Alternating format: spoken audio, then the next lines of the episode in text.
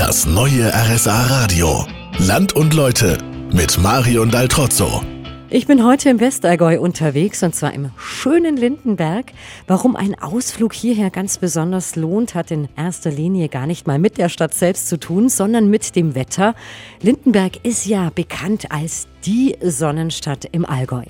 Erik Ballerstedt, Sie sind Bürgermeister von Lindenberg. Hallo. Wie viele Sonnenstunden haben Sie denn im Jahr? Also wir haben so um die 8000 Sonnenstunden im Jahr. Schwankt natürlich ein bisschen von Jahr zu Jahr. Wir waren ja auch schon mal sonnenreichste Stadt Deutschlands, gemessen von der Kachelmann. Und damit liegen wir eigentlich ganz gut. Im Winter nebelfrei, das führt uns in diese Spitzenpositionen und damit sind wir eigentlich ganz glücklich.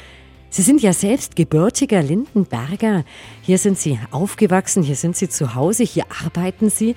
Was ist für Sie das Besondere an Lindenberg? Lindenberg ist eine sehr lebendige Stadt. Wir haben sehr aufgeschlossene Mitbürger. Wir haben eine ganz interessante Geschichte. Kann man im Hutmuseum erfahren.